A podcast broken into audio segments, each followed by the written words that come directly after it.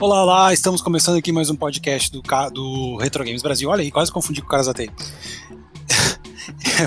Mas tem dois TI aqui hoje, né? Eu tô aqui com meu amigo Guilherme Doné. E aí, Guito, galera, tudo bem? Tamo aí, curtindo essa quarentena, que coisa mais delícia. Melhor que isso, só não tendo quarentena. É, melhor que isso, só não tendo quarentena e ninguém ficando doente. Isso. meu querido, hoje a gente vai falar de gato roboto nesse mini podcast. E assim, eu queria que tu me falasse de que maneira tu conheceu o Gato Robô, tu me falasse um pouco sobre ele, de maneira geral, assim. Bom, ele já tá há algum tempo à venda, né? No, acho que no Steam e no, no Switch, se eu não me engano. É, só que eu nunca tive tempo e eu achava que o preço que estavam cobrando por ele não estava muito bom. Tava, acho que o preço normal dele são 16 reais. E, e ele é um jogo que é famoso por ser curto. Aí um dia eu tava é, olhando o Steam, ele tava com uma promoção de 8 reais, eu achei que valia a pena. 3 horas de jogo por 8 reais, realmente é, eu achei que valeria muito a pena. E, e, na verdade ele é tão bom que valeria até os 16 no, pra comprar ele, viu? Mas como ele tem esse negócio de promoção de vez em quando, espera ficar uns 8 reais pra você economizar 8 reais e comprar um Bauruzinho. Ou comprar um dólar de repente. É, um dólar daqui a alguns dias. É. Ou 50 centavos de dólar, não sei, vamos ver. É, depende de quanto tempo tu ouvir esse podcast. E meu querido, eu vi que ele tem uma paleta de cores meio diferentonas, assim, né? Com, eu, no início eu pensei que ele podia me cansar um pouco a vista. É, eu sim. não sei, isso procede, assim, ou talvez eu esteja enganado, ou é diferente do que a gente pensa? Ele tem uma paleta que eu acho que ele fez que eles pensaram em fazer dessa forma para homenagear os jogos do Game Boy. Que o Game Boy e os videogames antigos portáteis no geral tinha só um esquema monocromático. O Game Boy era preto e branco ou algumas pessoas dizem preto, verde, branco, sei lá. E, e esse jogo, ele para mim, ele é cheio de homenagem a outras coisas também. Desde, desde as coisas óbvias, Metroid e Castlevania, que ele é basicamente o Mega Man, tem até uma pegada um pouco uh, Mac Warrior, aquele jogo do Super Nintendo, vocês lembram, mas ele é muito bom. Sensacional esse jogo. Tem, ele tem várias referências tipo de jogo é, de plataforma antigo. E sobre a paleta de cores especificamente, não não cansa a preto e branco básica, mas se você cansar durante o jogo, você vai pegando alguns power-ups de sim, colecionáveis, nos quais você pode trocar a paleta de cores para outras duas cores. Então, em vez de ser, por exemplo, preto e branco, você pode mudar para branco e cinza, para verde, verde e azul, azul e branco. Você ia gostar dessa, provavelmente. É, vários. Com tem, certeza. tem até um modo vermelho e preto para simular como se fosse o Virtua Boy da Nintendo. É bem interessante. Você pode ir trocando as cores é, para outros tons monocromáticos é, de, de, duas cores. Digamos. E não, isso não, não chega a cansar a visão. Também, como eu disse, o jogo é curto. Você vai terminar ele logo quando você pegar. Não terminei em 2 horas e 40. Arrasto bastante fazendo as coisas, quis fazer 100% e tal. Se você não tivesse de objetivo, acho que no máximo. É um joguinho curto, então, baratinho e tudo mais. Uhum. Como é que é as músicas dele, assim? Não? Se eles quiseram homenagear Game Boy, e não fizeram músicas repetidas e, e cansativas de ficar ouvindo por muito tempo, então não são posa.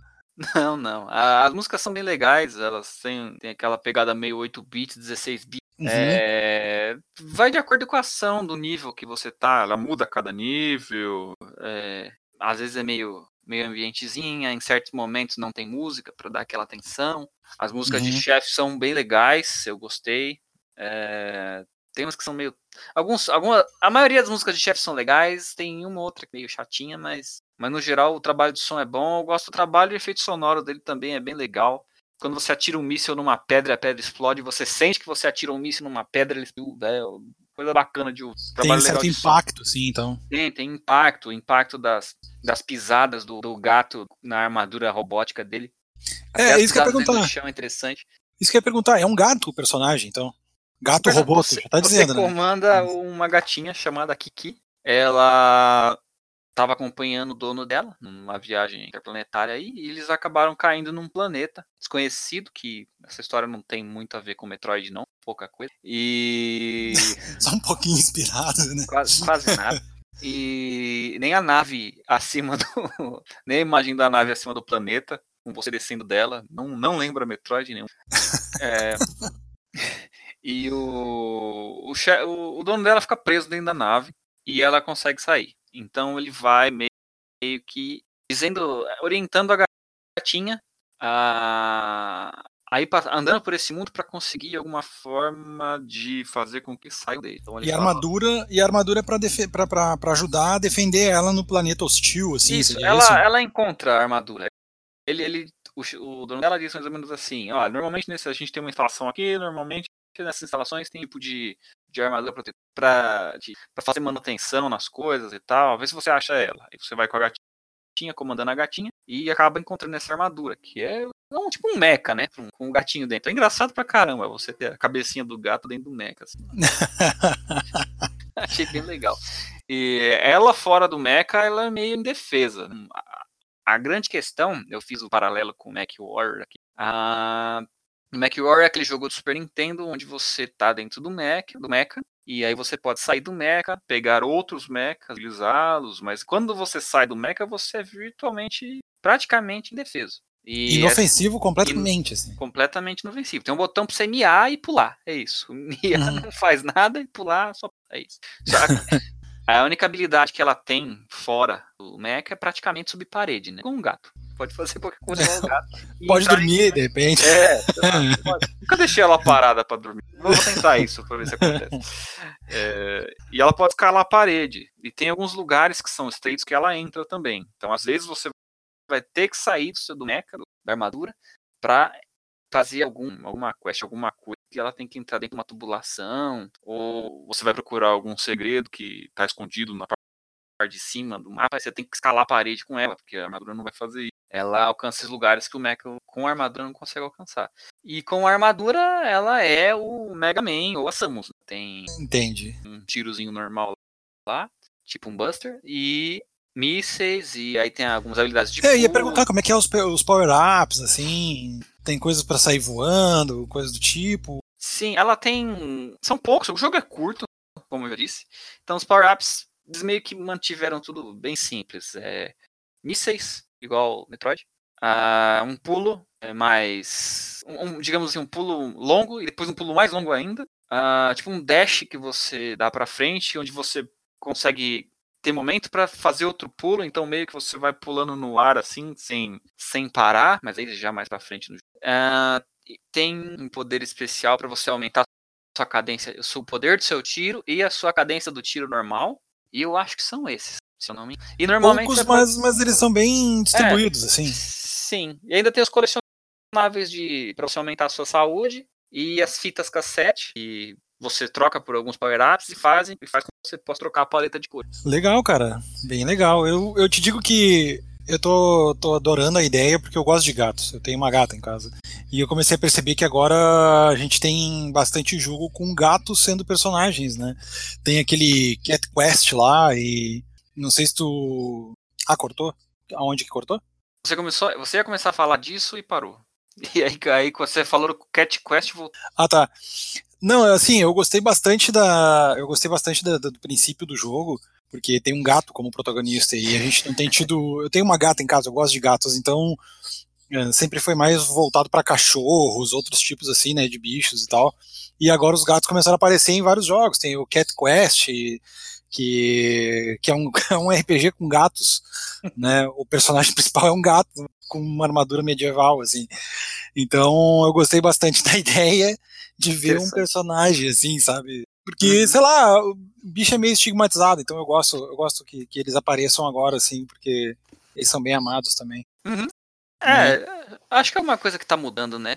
É. Eu, eu percebo que é uma. É, é um preconceito que realmente existia, existe ainda, mas eu vejo que tá mudando com as pessoas abraçando mais os gatos bonitinhos. Que bom, até porque eles já são os reis da internet, agora só falta. Isso, na internet eles eram famosos, agora na, no resto da humanidade eles tinham que levar o seu, é, seu crédito. É, exceto pelo Japão, né, cara? O Japão tem uma ilha só de gato lá, né?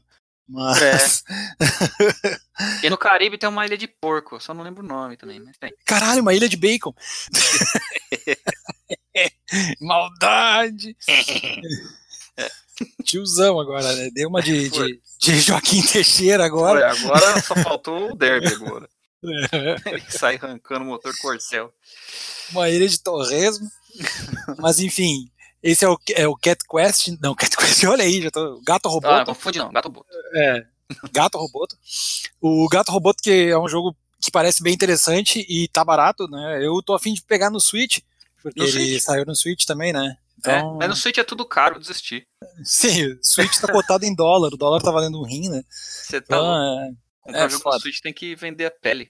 Cara, se eu não tivesse dividindo com o Antônio, eu tava ralado, cara. A gente paga metade no preço dos jogos, né? Então, Aí vale, né? aí vale. É o que a gente Aí faz no Play. É, é o que eu e tu fazemos no Play 4, né? A gente Uhum. preço ali e quando tem uma promoção de um jogo a 50 reais é alegria, né? É isso, é. É, sai correndo e pega antes que, que alguém mude de ideia.